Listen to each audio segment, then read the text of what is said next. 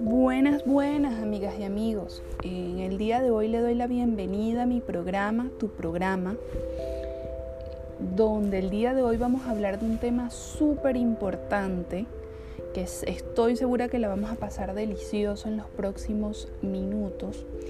El tema de hoy es muy interesante para todas esas padres, todas esas madres interesados, abnegados, dedicados a la educación y a la crianza, al aprendizaje de nuestros pequeños, de nuestros niños. Vamos a hablar sobre la teoría sociocultural de Lech Vygotsky. El día de hoy vamos a profundizar en la influencia del entorno sociocultural en el desarrollo cognoscitivo de los niños, de nuestros pequeños. Sé que en casa nos planteamos una serie de interrogantes y de preguntas, como en qué sentido proporciona, en qué sentido y proporción puede influir la cultura y la sociedad en el desarrollo cognoscitivo de nuestros niños. ¿Existe algún tipo de relación entre el desarrollo cognitivo y el complejo proceso elaborativo que lleva a cabo los adultos, nosotros los adultos, nuestra figura eh, paterna o materna, en la educación y el aprendizaje que reciben nuestros pequeños? Del mismo modo, ¿cuáles son las principales implicaciones que tiene la teoría sociocultural de Vygotsky para la educación y la evaluación cognitiva de nuestros niños. Para entender todas estas preguntas es necesario que indaguemos y podremos, poder escudriñar un poco más sobre lo que es o quién fue Vygotsky y lo que planteó su teoría sociocultural, que es de lo que hablaremos el día de hoy. Lech Vygotsky fue un psicólogo ruso de origen judío. Nació el 17 de noviembre de 1896. Él fue uno de los más destacados que habló sobre los teóricos del desarrollo, de la psicología del desarrollo. Su teórico principal fue el de la teoría sociocultural. Él pone el acento en la participación proactiva de los menores en el ambiente que les rodea siendo el desarrollo cognoscitivo fruto de un proceso colaborativo.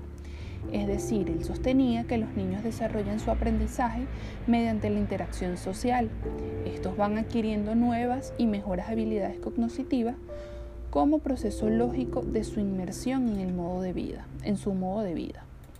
Aquella actividad que se realizan, aquellas actividades, todas esas actividades que se realizan de forma compartida, permiten a los niños interiorizar las estructuras de pensamiento y comportamentales, o sea, los comportamientos que ellos van a adquirir en, en la sociedad que los rodea. Apropiándose, ellos se van a ir apropiando poco a poco de ellas. Esta teoría se centra en las importantes contribuciones que la sociedad hace al desarrollo del individuo enfatiza la interacción entre las personas en desarrollo y la cultura en la que viven. Además, la teoría sociocultural del desarrollo cognitivo de Vygotsky también sugiere que el aprendizaje humano es en gran medida un proceso social. No solo se enfoca en cómo los adultos y los compañeros influyen en el aprendizaje individual, sino también en cómo las creencias y actitudes culturales impactan en el modo de llevar a cabo el aprendizaje en nuestros niños. Cabe destacar que la teoría sociocultural de Vygotsky es una de las bases del constructivismo. Ellos, eh, esta teoría comenzó, eh, su base fue sobre el, el constructivismo.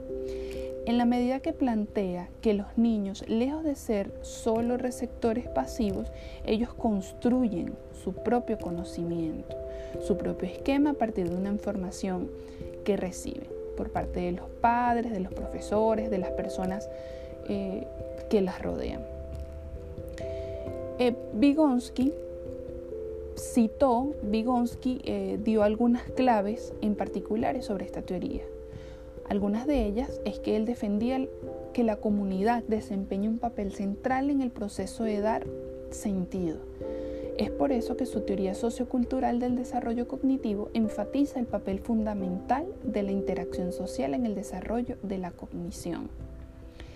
Según Vygotsky, los niños tienen todavía por delante un largo periodo de desarrollo a nivel cerebral. Además, cada cultura proporcionaría lo que él llamó herramientas de adaptación intelectual. Estas herramientas permiten a los niños usar sus habilidades mentales básicas de manera sensible a la cultura en la que ellos van a crecer.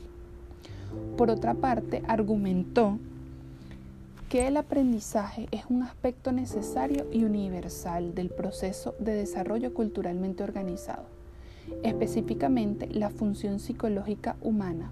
En otras palabras, el aprendizaje social tiende a preceder al desarrollo.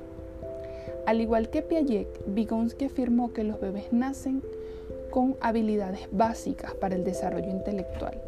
Según Vygotsky, estas funciones mentales elementales son la atención, la sensación, percepción y memoria. Es a través de la interacción dentro del entorno sociocultural que estas funciones se desarrollan en procesos y estrategias mentales más efectivos a los que ellos refieren como funciones superiores. Ellos van a ir desarrollando a lo largo de su evolución estas funciones eh, superiores. En este sentido, Vygotsky considera que las funciones cognitivas, incluso aquellas que se van, se llevan a cabo solas, se ven afectadas por las creencias, los valores y las herramientas de adaptación intelectual de la cultura en la que ellos se van desarrollando. Por lo tanto, se determinan socioculturalmente. Va a depender mucho la cultura para hacer una determinación en la persona, en el individuo, desde su desarrollo, desde sus inicios. De este modo, las herramientas de adaptación intelectual van a variar de acuerdo a cultura, no van a ser las mismas. No es lo mismo una cultura eh, neoyorquina a una cultura pemona, como por ejemplo. Creía eh, que cada cultura presenta diferencias única, debido a que las culturas pueden variar tan drásticamente, como el ejemplo que les acabo de colocar. La teoría sociocultural de Vygotsky sugiere que tanto el curso como el contenido del desarrollo intelectual no son tan universales como lo creía Piaget. Él dice que eh, él plantea que la cultura va a influir muchísimo en lo que es el desarrollo intelectual de cada individuo y defería a Piaget que Piaget defendía eh, que el, desarrollo intelectual de los niños van a ir, es universal, es para todos igual.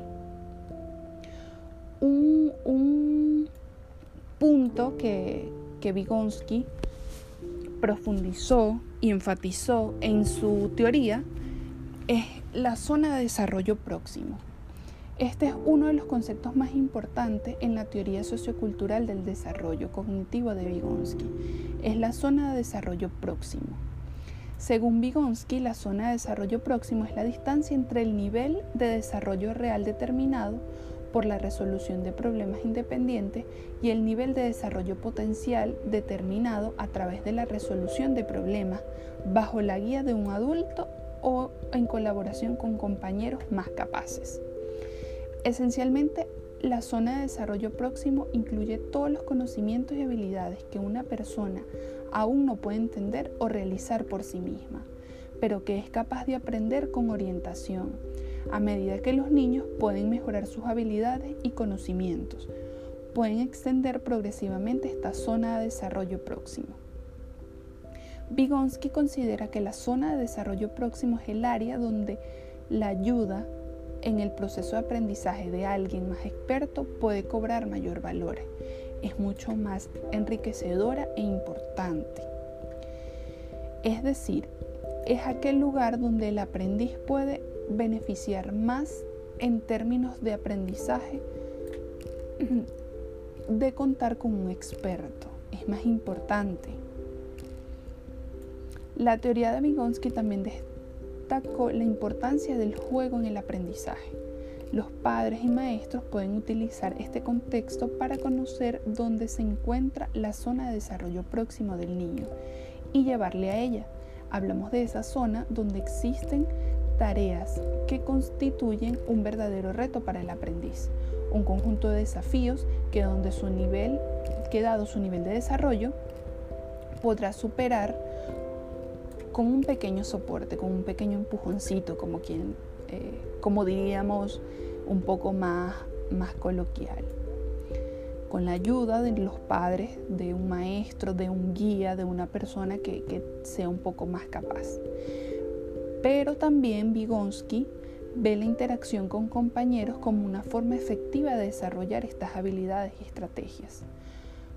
Constituyen estímulos que normalmente tienen una zona de desarrollo próximo parecida, pero eso sugiere que utilicen ejercicios de aprendizaje cooperativos, donde el niño menos competente se pueda desarrollar un poco más o lo pueda ayudar un niño o un compañero con un poco más de habilidad en el tema que, que estarían profundizando en ese momento.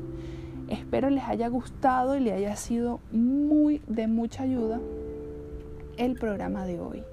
Para finalizar, quiero decir, eh, citar una frase de Lev Vygotsky muy asertiva en este, para este tema que estamos profundizando, que profundizamos el día de hoy, y es que el conocimiento que no proviene de la experiencia no es realmente un saber.